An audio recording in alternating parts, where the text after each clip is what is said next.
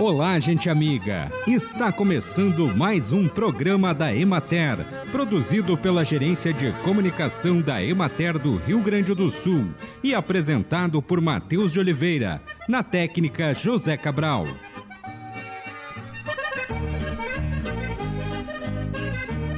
A poluição dos mares e oceanos é um problema global que está piorando em todos os lugares há muitos resíduos sólidos, principalmente plástico, boiando em rios e mares. Esse plástico se desintegra, mas demora dezenas, centenas de anos para isso e acaba virando os chamados microplásticos, que acabam sendo consumidos pelos peixes e outros animais aquáticos e também por nós humanos ao consumirmos esses peixes ou ingerirmos água. Estudos indicam que há microplástico até mesmo no leite materno, ou seja, já está no nosso organismo e na nossa alimentação. Para evitarmos os ainda desconhecidos efeitos dos microplásticos sobre o ambiente, em especial o marinho, e sobre as pessoas, a melhor maneira ainda é não deixar resíduos na natureza.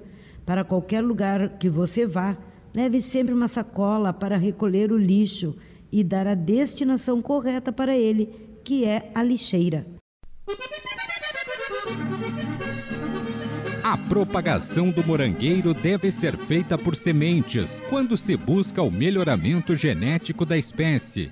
Essa forma favorece a recombinação de genes, aumentando a variabilidade genética das populações. Comercialmente é utilizada a técnica de propagação vegetativa por estolões, que são ramificações emitidas pela planta matriz. O número de estolões emitidos depende da cultivar utilizada e do sistema de produção adotado para a produção de mudas, e pode variar de 100 a 600 estolões por planta matriz. A muda pode ser formada a partir de plantas matrizes produzidas em laboratórios de cultura de tecidos vegetais em campo aberto, devendo o viveirista evitar áreas com antecedentes de plantios de espécies olerícolas, como batata, tomate, pimentão e o próprio morangueiro, visando a produção de plantas sem doenças de raiz. Outra opção é manter as matrizes em sistema fora do solo e, após a coleta dos estolões, colocá-los para enraizar em bandejas com substrato estilizado, sem a presença de patógenos. É importante o agricultor escolher bem a área a ser plantada.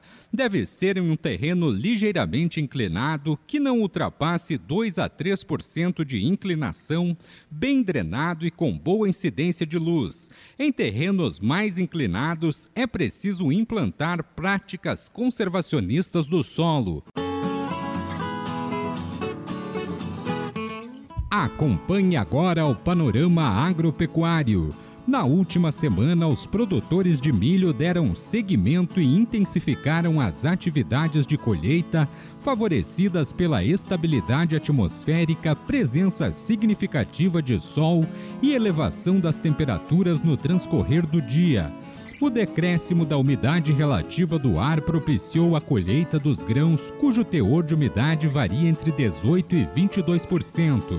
Essa faixa é considerada adequada e tem resultado em menor quebra de grãos e em debulha mais eficiente na espiga. A área colhida evoluiu 11% e alcançou 52% da cultivada. A produtividade é variável e há relatos de lavouras de alta tecnologia com resultados superiores a 10 mil quilos por hectare. Em contrapartida, a parte das lavouras em situações adversas, como a presença de cigarrinha, de doenças e com tecnologia mais limitada, apresentam produtividade de 3 a 5 mil quilos por hectare. Em termos gerais, é consenso que a safra de milho do Rio Grande do Sul será satisfatória, mas inferior à estimativa inicial projetada de 7.414 quilos por hectare. Além da redução na produtividade, a queda na cotação do produto é identificada como um dos principais desafios, chegando em alguns casos a não cobrir os custos de produção, mesmo diante de produtividades elevadas não foram realizados novos plantios na semana passada em decorrência do baixo teor de umidade no solo. As lavouras semeadas em períodos intermediários e tardios continuam a se desenvolver, evidenciando bons patamares produtivos conforme a tecnologia empregada.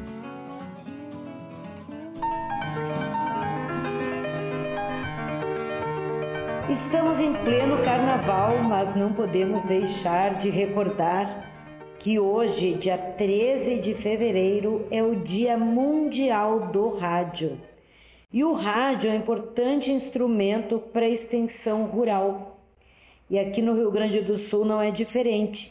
Aqui no Rio Grande do Sul, a história do rádio ela já tem alguns anos. E para a gente saber, conhecer um pouco mais sobre a história do rádio no Rio Grande do Sul, sobre a extensão rural e social, vamos conversar com José Mário Guedes, que é extensionista aposentado, jornalista, publicitário e que criou vários programas de rádio que a Imater até hoje veicula por esse rincão afora. Não é isso, Zé Mário? É, exatamente, Adriana porque o rádio é um veículo extremamente importante para a extensão rural. E principalmente o rádio local, o rádio municipal, aquele que agrega a comunidade das informações locais que são importantes para todas as famílias rurais. Né? E desde quando? Quando é que foi que começou, que deu start para começar a se incluir o rádio, né? Como até dá para dizer um instrumento de extensão rural para o campo? Bem, o rádio, desde o início da extensão rural no Brasil, ele faz parte. Os extensionistas se comunicam com os agricultores, né, com a sua comunidade, através do rádio. Quando eu entrei na ASCAR em 1975, eu dava uma importância muito grande aos programas de rádio locais. Tanto que eu fui convidado, então, para ir ao escritório central e implementar uma programação estadual de rádio. Na época, existia um programa que era gravado aí no escritório central, uh, por colegas e por locutores e pela colega Nelcia Pinto, chamado Horizontes do Campo, uma programação de cinco minutos que ia para as emissoras locais, para os escritórios locais usarem esse programa com informações estaduais e nacionais. Né? Quando fomos para Porto Alegre, nós botamos no ar na Rádio Farroupilha um programa apresentado pelo Darcy Fagundes chamado Programa da Emater. Esse programa, isso, ele começou ali final dos anos 70, início dos anos 80, ficou praticamente um ano na Rádio Farroupilha e fizemos uma pesquisa de audiência em todo o interior. Fomos a campo fazer a pesquisa de audiência, aplicamos mais de 2 mil eh, questionários, mais de 2 mil pessoas foram ouvidas e em torno de 800 pessoas ouviram o nosso programa. Isso é, 25%, acima de 25%. Isso era uma enorme audiência e a gente não se dava conta. Aí achamos que seria melhor, então, a gente tirar de uma emissora estadual e colocar nas emissoras regionais e locais. E fizemos isso, né? Esse foi um dos primeiros. Depois foram surgindo outros. Tivemos uma programação na Rádio Gaúcha de segunda a sábado, que durou 30 anos seria o, o, recado da Emater e também o programa Terra e Gente. E alguns desses programas que estão indo ao ar agora têm mais de 40 anos né, de, que, de existência e cada vez mais vivos, né, mais intensos. Que bom, isso só fortalece a importância, né, não só da comunicação, mas dessa comunicação dirigida com as famílias que vivem no campo, né, Zé Mário? Sim, extremamente importante. Né? E ali levando as informações de interesse dele, de mercado, de tecnologias agrícolas, né?